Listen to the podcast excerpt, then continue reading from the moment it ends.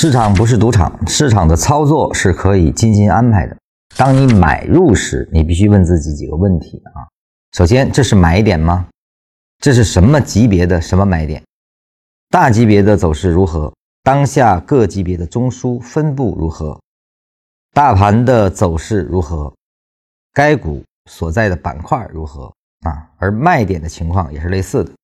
你对这股票的情况分析的越清楚，操作才能更得心应手。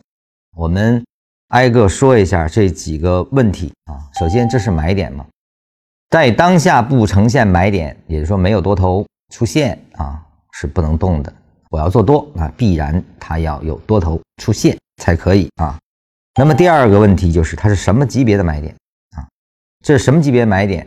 它伴随的是你投入的仓位啊。比如说，一个大级别的一买，比如三十分钟的一买，它对应的最小能保证一个五分钟运动啊。这个时候，你的操作级别的布局啊，应该按五分钟的交易原则去给它实现你的资金匹配啊。那么大级别的走势如何？这就是前面我们说的，大级别是否已经开启了向上运动的构建啊？如果不是一个大级别是完成的向上运动的构建的。这种运动中啊，而是它的买点是一个向下运动的组件啊，这个时候是不能进入的啊。当下各级别的中枢分布为什么要考察这个呢？这个实际上就是我们来观察你介入之后它的反弹高度啊，它的反弹高度决定了你是否退出。也就是说，如果你介入之后，它快速的穿过了更大级别的中枢上沿啊。甚至把 Z 高都冲过去了，那它就很容易形成回来的时候形成二三百重合啊，所以你能够知道各个级别的中枢情况，我们就能考察一个什么样的运动它的到底动能是如何，便于你在后面是都出还是留部分啊，对你的策略形成是非常非常至关重要，所以各个级别的中枢分布是必然要考察的。还有大盘的走势如何，干股所在的板块如何？这个实际上考察的是比价啊。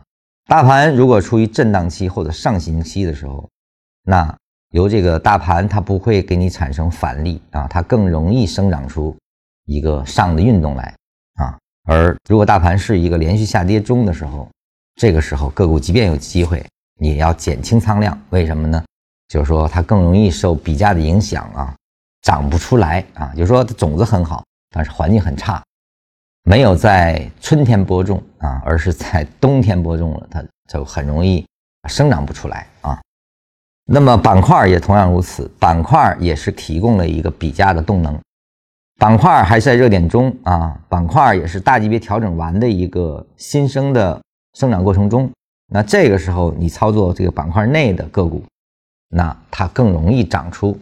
它所对应的走势，甚至更高级别走势都有可能出现啊，所以说这两个考察的是比价啊。当然，这里面禅师没有提基本面啊，其实基本面是包含在了大盘分析，实际上是政经环境已经包含在了板块的结构啊，板块的运动一般都跟基本面相关啊。板块它所对应的基本面，如果是行业型的，它不是消息啊，它是行业的成长，甚至是爆发期。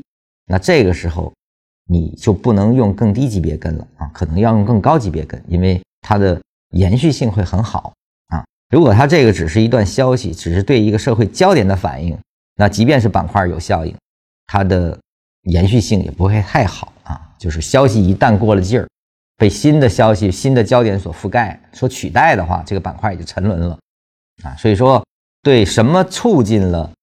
这个板块的运动啊是需要考察的，因为它决定了你用什么级别去交易，不单单是买卖点给你什么级别，还有的就是促成板块运动的逻辑是在哪里啊？它也能给你我到底是用五分钟跟还是用三十分钟跟啊？甚至个股如果是出现基本面原因的大的变化时，它甚至给你对应一个日线的运动都是可能的啊。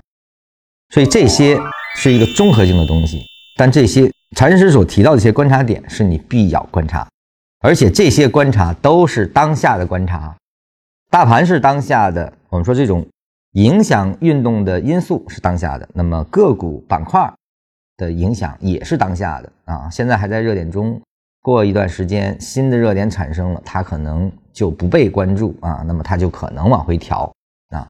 所以热点的切换，它的成因这些东西都决定了整个运动的节奏啊。那么个股的情况也更是如此。